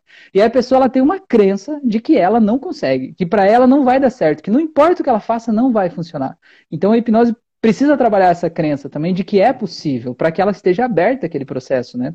Eu acho que é mais ou menos isso. Tem mais coisa, mas é, por aí já dá para ter uma ideia. Tem bastante coisa e eu acredito que essa parte também da identidade, né, Rafa? Às vezes a pessoa passou uhum. a vida inteira acima do peso. Quando ela começa a emagrecer, ela sente assim que ela vai mudar quem ela é. E ela tem medo uhum. disso. Ela acha uhum. que ela não uhum. vai mais ser a pessoa que ela é. Né? Então ela vai perder a identidade dela, porque de alguma forma ela se conecta a ser gordinha, ela acha que aquilo é parte de quem ela é. E, uhum. na verdade, aquilo é só uma característica. Como eu sou Sim. morena hoje, amanhã eu posso ser loira, né? Uhum. E, e, isso não vai mudar quem eu sou. E tem, e tem uma vantagem, assim, competitiva também, né? Eu vejo, já atendi pessoas, por exemplo, que a pessoa sofreu um abuso sexual na infância ou na adolescência, muito, por exemplo. Muito. E ela acabou usando o excesso de peso como uma forma de se proteger. Ela sentia que de alguma forma ela ficaria menos atraente, menos atrativa e poderia evitar que aquilo se repetisse na vida dela, né? É, teve um caso de uma mulher que eu atendi também, que ela também esteve a, a vida toda acima do peso. E aí ela, depois que teve um filho lá, enfim, ela fez uma cirurgia, né? E aí ela pôde é, ficar com o corpo do jeito que ela sempre quis, né? Depois de uma, de uma cirurgia, enfim, tudo mais. E aí a memória que ela, que ela acessou na terapia, né, para tratar, ela estava caminhando num lugar público, acho que era no shopping, alguma coisa assim, ela foi lá e comprou uma roupa bem colada, que ela sempre sonhou a vida inteira em usar uma roupa colada que ela nunca usou, né? E naquele dia ela colocou a roupa, saiu da loja de roupa e estava no shopping, e ela se viu assim, acho que era na praça de alimentação, todo mundo olhando para ela, e ela se sentiu como se estivesse nua, por causa das pessoas estar olhando para ela, uma coisa que ela nunca tinha sentido daquele jeito na vida dela. E o que ela entendeu é que depois daquele dia ela começou a engordar de novo porque de alguma forma aquela gordura protegia ela daquele olhar, daquele olhar invasivo, de alguma forma, sabe? então tem muita coisa né? que passa, de censura, né? enfim. Uhum. Porque a gente Tem muita coisa cresceu, que passa na né? A gente cresceu com essas crenças, com esse. É, ah, olha só o que os outros vão falar, né? Uhum.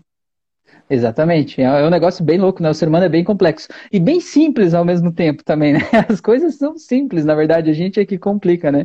Mas é um negócio muito legal entender esse processo que tem por trás, assim, né? É muito bom. Sim. É uma pena, né, Rafa, que o nosso tempo está chegando ao fim logo o Mark Zuckerberg vai chegar aqui com a sua tesourinha e dizer, ó, deu a hora, né? Pois é, na, na verdade, as últimas que eu fiz, Cris, as últimas três, não cortou em uma hora. Eu não sei, eu acho que talvez por ser dividida, eu acho que ele dá mais um tempinho pra gente, sabe? Vamos tentar é, então, né? É, vamos lá, vamos lá. Vamos falando aí. Eu já tô. A última vez que eu tentei fazer aí, mesmo dividida, ele quis é. cortar, mas eu Tá, gente, você, você que tá assistindo, então, bota o dedo nesse coraçãozinho aí, clica no, ó, já apareceu um monte ali. Clica no aviãozinho ali, envia para mais gente, porque se tiver gente entrando na live agora e vocês curtindo, eles não, eles não vão derrubar em uma hora. É... Então, se vocês querem continuar ouvindo isso, faz a tua parte aí, meu. Ajuda a gente, vamos se ajudar. Não é verdade? É isso mesmo. E tem muitas pessoas, Rafa, assim, aqui, é, tem, como a Franci falou aqui, né? Tem a memória afetiva relacionada à comida, né? Então, eu percebo bastante isso nos pacientes que me procuram. Eles acabam é, tendo o círculo de amizade, tudo realmente gira em torno da comida.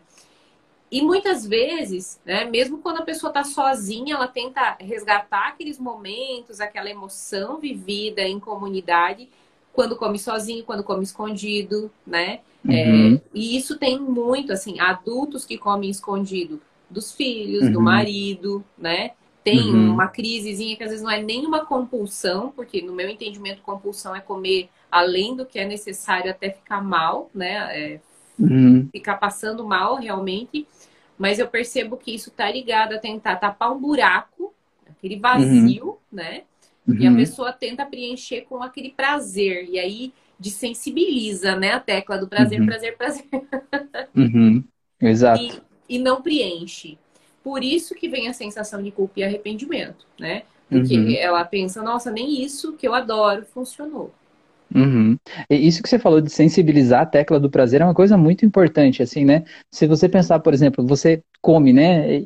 As comidas são saborosas, né? É legal você, isso que você falou, técnica lá de se conectar à comida, estar presente, prestar atenção na textura, no sabor, que parte da língua que está sentindo cada sabor do alimento, onde é que está o azedo, onde é que está o doce, é uma brincadeira gostosa de fazer e sentir o sabor ali, né?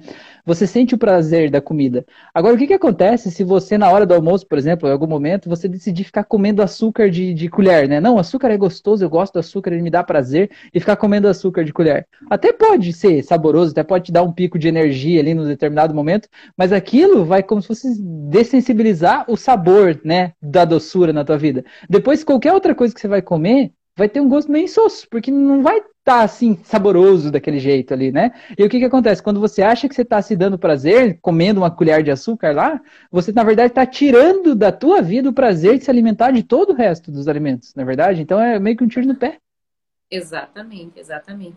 E tem, é, eu até vou fazer um exercíciozinho com quem está aqui, se vocês toparem, quem tem uma uva passa em casa, já vai lá e pega a uva passa, né? Vamos fazer um experimento pega essa uva passa ou qualquer alimento pequenininho, assim, que caiba na tua mão e que tenha um potencial ou doce ou salgado. Pode ser um amendoinzinho salgado. Vocês não me ouviram falando isso, tá? Depois ninguém vai dizer que ouviu da Cris. Eu vou negar até o fim da vida. Porque amendoim salgado lá. não pode? pode tudo, mas eu quero dizer que eu tô tentando sugerir algo bem saudável para fazer. Ah, entendi. entendi. mas numa exceção pode ser outra coisa. Então pega lá um negocinho pequenininho e observa bem de pertinho, né? Se, se for para você fazer com a memória, vamos tentar fazer imaginativo. Olha para essa uva passa aqui entre teus dedos. Faz você aí também, Rafa. Olha para tua uva passa. Eu vou fazer com a uva passa imaginária aqui, porque eu não tenho aqui. Isso, aí tá. eu, eu, também vou fazer com ela imaginária. Tá. Veja como que ela é. Ela é lisa ou ela é rugosa? Ela é tá. pesada? Ela é dura ou ela é macia? Tá. Agora cheira ela. Dá uma respirada bem profunda e cheira, traz a memória daquela uva passa. Deu para lembrar sou... do cheirinho? Eu sou muito sugestionável. Maravilhoso, né? Eu senti até o gosto passa. aqui já. Viu? Maravilhoso. Cheirou uva passa? Agora eu quero que você coloque, mas você não vai mastigar. Coloque em cima da língua, tá? e segura. Isso, segura a uva passa e perceba qual é o peso que ela tem em cima da tua língua. Perceba agora a textura dela em cima da tua língua. Perceba o leve sabor que ela já espalha, mesmo que você não mastigue. E perceba como as tuas papilas gustativas já começam a largar saliva, preparando para a digestão, né? Que bonito isso, o corpo se prepara somente com o toque na boca, né? Agora você pode colocar essa uva passa entre os teus dois molares, entre os dentinhos do fundo. E aí, no toque de um, dois, três, você Valeu, vai dar a primeira mordida.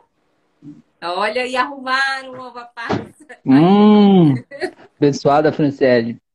Abençoada, Franciele. Fran, faz junto aí. Então, dá uma primeira mordida. Hum, e segura e perceba o potencial de sabor que vem aí. É uma explosão doce.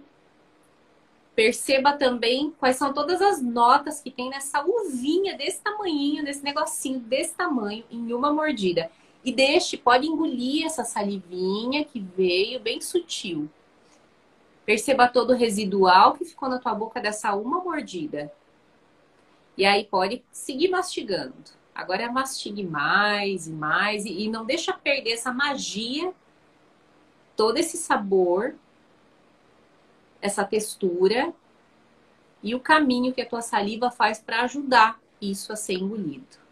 Uma é coisa uma que é muito legal né? é, é passar ela pela língua. Em cada trecho da língua, em cada pedaço da língua, você sente sabor diferente, né? Um lugar é mais azedo, um lugar é mais docinho, é muito legal.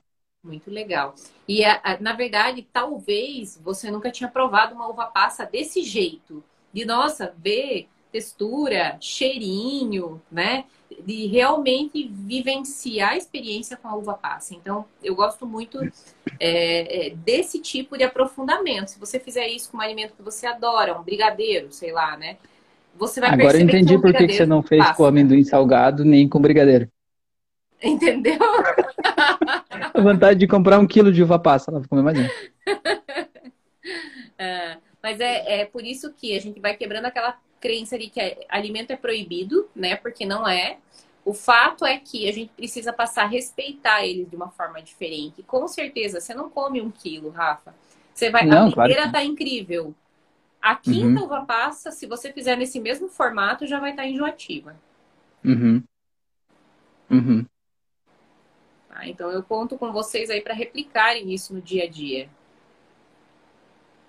Não, isso é, é, muito legal porque você se conecta com o alimento. Por exemplo, quem você falou do brigadeiro, né? Alguma coisa assim, você está comendo algo porque você quer sentir o prazer daquele alimento, o sabor, né?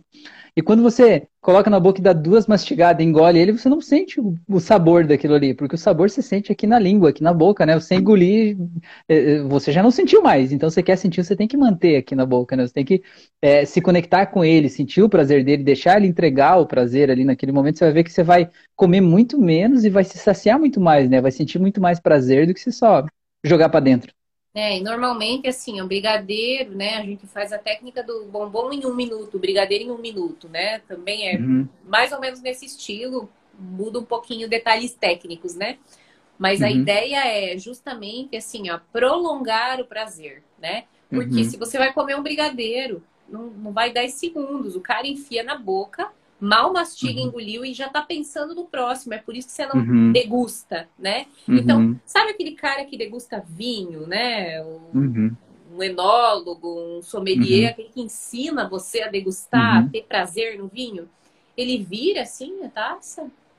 Não, né? É só Engolada. coloca um pouquinho na boca. Coloca um não. pouquinho na boca e às vezes até gospe ainda, né? Exatamente. Então, eu uhum. digo que com o alimento que você mais gosta, você deveria ser como um degustador de vinho. Uhum. E, e, engraçado que muita gente que está buscando o processo de emagrecimento, por exemplo, buscando parar de comer doce, muitas vezes a pessoa faz justamente o oposto disso. A pessoa fica com raiva do, do alimento, né? Por que, que, eu gosto tanto de você, seu safado, na é verdade? E de alguma forma acaba gerando justamente o efeito oposto desse que você está falando, né? É, por isso que a premissa aí é fazer as pazes com o alimento e fazer as pazes com o teu corpo. É assim que é possível ter uma mudança consistente a longo prazo, né, uhum. né? Principalmente. Realmente uma transformação. de comportamento, né? Quando a gente muda o comportamento, Rafa, é, é uma reação em cadeia, né? Que vai realmente te levar para o objetivo e não só te manter lá, como te ajudar a evoluir uhum. também, né? Uhum. É, e isso que você falou é uma coisa muito importante, né? Você entender, por exemplo, que o emagrecimento ou uma vida mais saudável, né? Não deve ser uma moda, né? Tipo uma coisa que você pensa em fazer agora por uma semana ou por um mês, mas é uma mudança de pensamento, né? Uma mudança da tua relação com as coisas, porque isso é duradouro, né? Um novo aprendizado, né? Não importa que você comeu assim a vida inteira, importa que você é livre hoje para você mudar o teu jeito de se relacionar com o alimento, com o teu corpo, com a vida e poder experimentar outro tipo de dieta, outro tipo de alimento, né? Fazer coisas diferentes, né? Você é livre para fazer isso. E quando você se sente livre, aquilo é uma coisa que ninguém tira de você de novo, né? Porque você mudou, você reeducou, né? Você aprendeu de novo, né? E quando você aprende de um outro jeito e descobre que esse outro jeito é mais gostoso, mais fácil, mais saboroso, você não tem por que querer voltar para o modelo antigo, né? Porque ali é mais gostoso. Sobre isso também, Cris, sobre a questão de hábito, tem um negócio é, que se chama hábitos angulares. E o hábito angular é um negócio muito louco que é assim, ó. É, é uma pequena coisa que você faz, uma pequena mudança que você faz na tua vida, mas que aquela mudança vai trazendo outras mudanças, né? Então, por exemplo, vamos dizer que a pessoa quer emagrecer lá, né? E ela vai lá e decide que ela vai, é, sei lá, deixar de comer a sobremesa depois do almoço. Vamos dar um exemplo, assim, ou vai comer menos, né? Diminuir a porção lá da sobremesa depois do almoço. Só aquilo ali em si não vai causar um emagrecimento na pessoa. Só o fato de diminuir a sobremesa, a menos que ela comia mais sobremesa do que comida, mas só aquilo ali não vai mudar a vida da pessoa, né? Mas aquele ali pode ser um hábito que faça com que ela é, depois, quando ela chega, sei lá, na janta, ela ia comer uma sobremesa, ela pensa, pô, se eu já não comia do almoço, eu acho que eu não vou comer da janta também, né? Vou só comer aqui.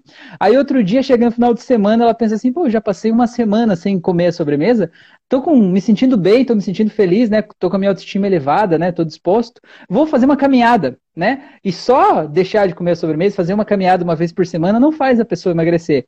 Mas isso tudo vai se somando, né? Vai mudando o estilo de vida da pessoa. De repente ela diz assim: Ah, sabe que eu gostei de caminhar, vou me matricular numa academia, por exemplo, né? Gostei desse negócio de fazer atividade, vou andar na esteira. Cara, olha só quanta coisa aconteceu, quanta coisa você mudou na tua rotina, na tua vida por causa de um hábito. O grande problema é que às vezes a gente tenta mudar só um hábito, né? Como esse do, do, do da sobremesa. Aí você faz uma semana, aí depois de uma semana você volta para o padrão antigo por uma vez. E você, em vez de reconhecer todo o benefício que você teve, toda a evolução, você se culpa e diz assim: ah, isso não dá certo para mim e tal. E você volta tudo de volta, não é verdade? E eu até gostei quando você falou, Rafa, sobre a questão da moda também. Então, muitas pessoas elas estão com o significado todo da mudança lá no emagrecimento, na diminuição do peso na balança. E perde, né, é, justamente aquela delicadeza em perceber é, no dia a dia, nossa, diminui, tirei a sobremesa aqui depois do almoço, não senti mais azia, percebi que meu intestino melhorou. Você fica cego para todos os outros ganhos que vão vindo, que uhum, não estão relacionados verdade. só com essa diminuição na balança. Então, uhum. é, o que acontece também é que às vezes a gente tá ligado só nessa recompensa imediata e ela não vai acontecer, né? Então, uhum. por isso que a gente precisa parar de tratar todo o processo como um período né, de restrição. E por isso que uhum. é uma mudança de mindset, é uma proposta de mudança de vida. Porque não tem limite. Ah, eu quero melhorar meu corpo em um ano. Legal, mas daqui a 10 anos você pode melhorar ele ainda mais. Eu tenho uhum. batido nessa tecla. Não tem nada de errado em melhorar o seu corpo, em querer melhorar. Tem uhum. muita coisa errada em você odiar o teu corpo. Uhum. Mas não tem nada de errado em você querer melhorar, porque a gente tem as crenças assim de que isso é fútil, né? De que não uhum. pode. E, e, na verdade, gente, não tem problema nenhum em querer estar mais jovem, mais bonito, mais saudável, mais ativo. Não tem nada de errado. Só que se você está olhando só para isso, talvez o preço vai ser muito alto. Vai ser como o Rafa tentando aprender o violão lá e que é, é caro, é muito tempo, é muita dedicação e você já vai pesar que aquilo ali não vale a pena para você ou que você não é capaz, que você não consegue, que você não é competente, que você não é bom, né? Que você não serve para aquilo, que você não tem o dom, né? E fica inventando um monte de história aí, né, para justificar o fato de você não não se dedicar para aquilo ali, né? Mas é muito legal isso que você falou, né? O sentido de a cada dia melhor, né? Cada dia melhorar um pouco mais, se comparar com quem você era no ano passado e sentir que você evoluiu de lá para cá. É isso que é o grande o grande X da questão, né? A Giovana perguntou se tem alguma técnica para exercício. Giovana, lá no meu canal do YouTube tem uma auto-hipnose para você sentir diferente, mais motivado para fazer exercício físico. Então, pega a auto-hipnose lá depois, faz lá que você vai curtir. Tem para compulsão também, auto-hipnose para compulsão, não tem? Para ansiedade tem. também tem. Tem. Tem para mudança de hábitos alimentares, né? Digamos que você tem um alimento que você gostaria de comer mais, né? Por exemplo, tem uma pessoa que eu falei esses dias que falou que ele não consegue comer nenhuma fruta, nenhuma fruta. Ele falou que ele olha para a fruta ele sente mal-estar. Se ele olha para uma banana, ele já fica enjoado e tal. Aí eu falei para ele, ah, faz essa auto-hipnose aí, não custa nada, né? E aí a pessoa fez e falou que se sentiu muito, muito melhor, assim, porque basicamente as coisas elas não têm um significado em si, o significado está na nossa cabeça, com base nas experiências que a gente passou. Então, imagina, por exemplo, uma criança que está lá, a mãe ou o pai lá, socando fruta e dizendo, você tem que comer isso aqui agora, porque isso aqui é saudável, porque você tem que comer, porque é desse jeito, né?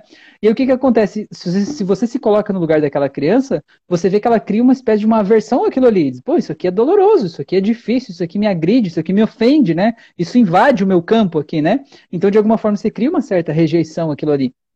Então, na vida adulta, como a Cris falou, a gente se comporta como aquela criança mimada lá, que diz, não, fruta eu não quero, isso me faz mal, se eu posso escolher minha comida agora, vou comer só outra coisa, né?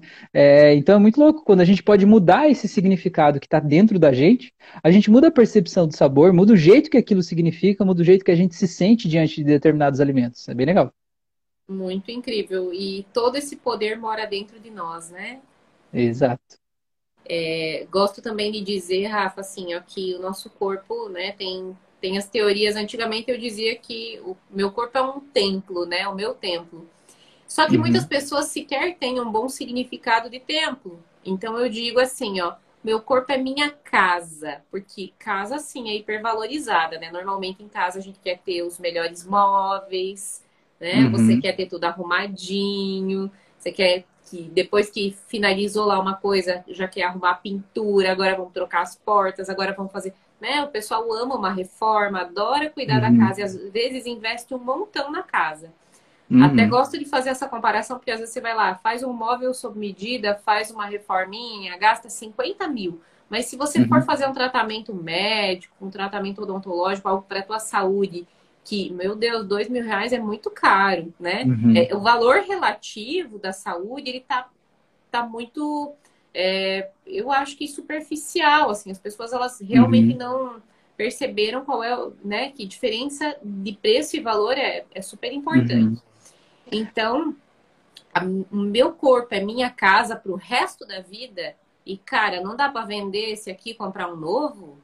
Uhum. deveria ser o suficiente para a gente pensar em cuidar do que temos, né? Uhum. De tudo que está visível, mas principalmente do que é invisível e que está lá dentro, né? Uhum. Então, é, que são os filtros, né? O motorzinho, uhum. tudo que faz esse corpo funcionar. E uhum. que é total responsabilidade minha cuidar disso até o fim da minha vida. Tem, é. tem muita gente que eu conheço que ia funcionar, ia funcionar bem se dissesse que o teu corpo é o teu carro, ia funcionar altos baitas, assim.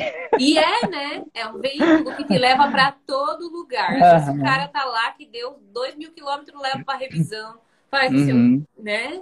Fica lambendo, caiu uma sujeirinha aqui, deixa eu limpar aqui, é. arrumar aqui e tal, e a gente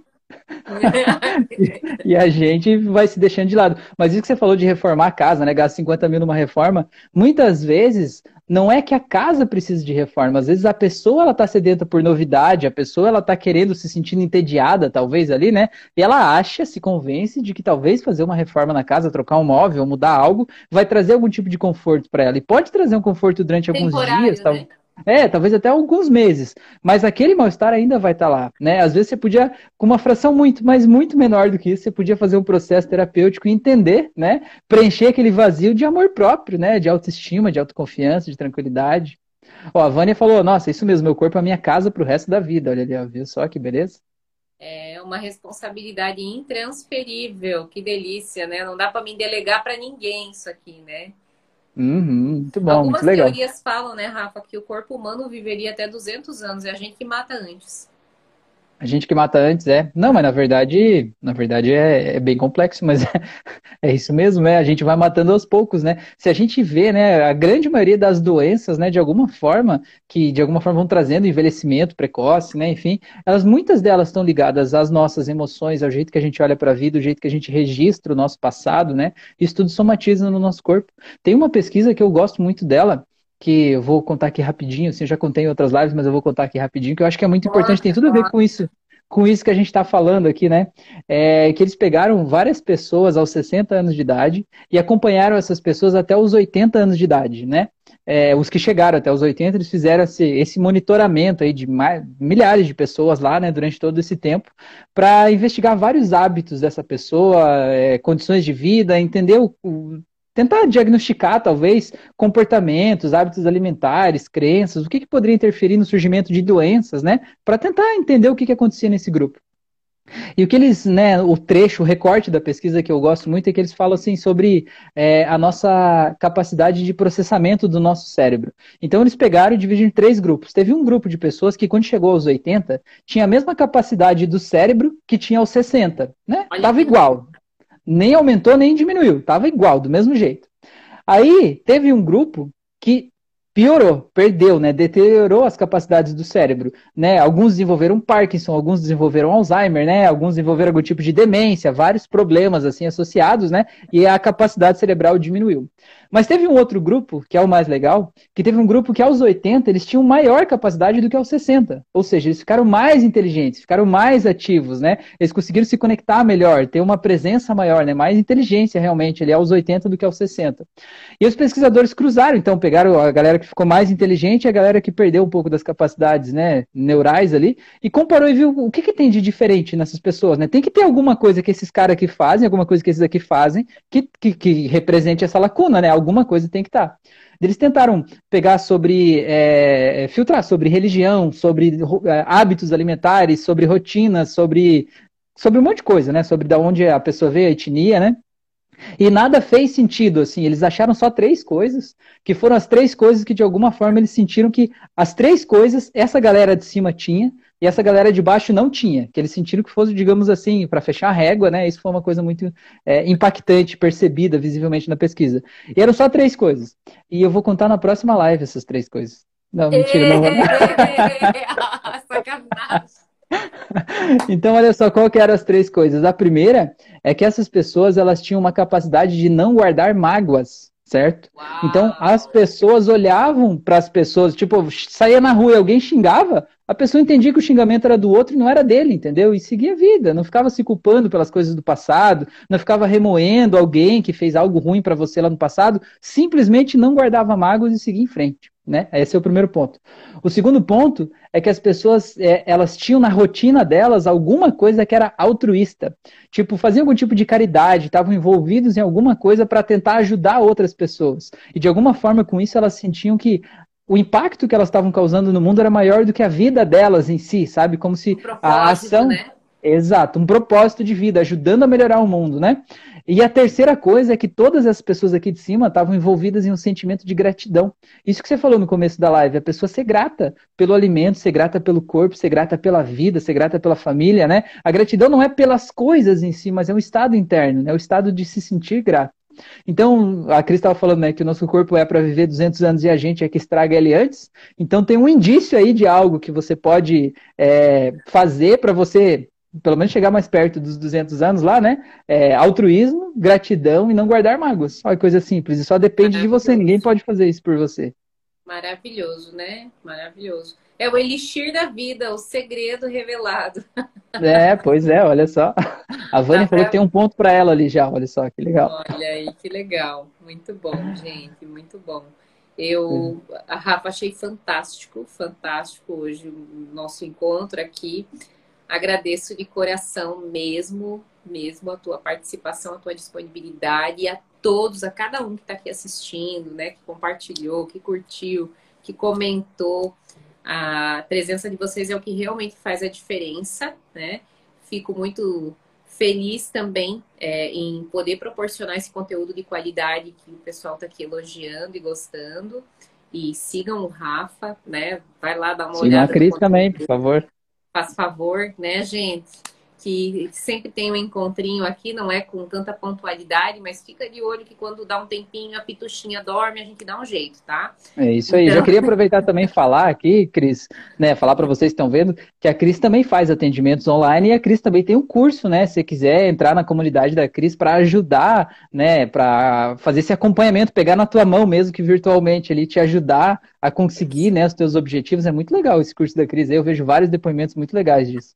Obrigada, né, Rafa? Não tem, não tem limites, não tem barreiras, nem muros, né? A gente rompe todas através da internet. E vamos é dizer é que aí. até a pandemia tem um papel né, bem importante aí de ter rompido boa parte dessas barreiras. As pessoas que eram mais resistentes acabaram vendo que, que dá para ter um excelente atendimento, que a gente consegue sim, né, fazer uma consulta, fazer, enfim, é, cursos uhum. online e, e, tudo mais. E eu acredito uhum. que isso trouxe bastante interação para nós.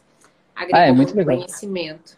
Muito Obrigada, legal. Sexta eu estava Sexta eu estava atendendo uma menina da França. Na semana Ai, anterior eu atendi uma pessoa da Austrália, né? É muito legal, assim, né? Que é, o, o, mundo acaba ficando pequeno, né? Essa, esse, essa questão da gente estar na internet acaba facilitando muito isso, é muito legal. E essa então, tá. questão tá. também, né, de, de sinergia, né, Rafa? Porque às vezes, ah, rola é, uma conexão com a pessoa, mas, poxa, ela está longe, como é que eu vou fazer para consultar com uhum. ela, para fazer a terapia com ela, né? Então, é uhum. é muito bacana quando a gente consegue realmente romper essas barreiras de tempo e espaço aí para uhum. conseguir se encontrar com quem vai ajudar a gente. Ó, nós, no mesmo estado, a 200 quilômetros de distância, fizemos sessões online. E Exato, foi... estamos fazendo essa live aqui agora.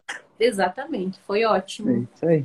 Então tá, gente, Obrigada. valeu, gratidão por vocês estarem aqui. Sigam a Cris, me sigam lá também. Vamos, vamos atrás e lembre sempre de se amar em primeiro lugar, né? Se colocar em primeiro lugar. A pessoa mais importante do mundo é você. Não existe ninguém mais importante do que você, né?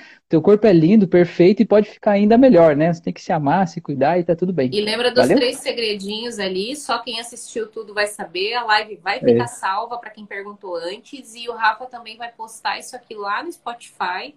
Né? Exato. Né? E, e no YouTube. Vai e no YouTube. Estamos por tudo aí, qualquer lugar vocês acham a gente. Valeu, gente. Boa noite. Se cuidem. Beijo. Tchau. Tchau.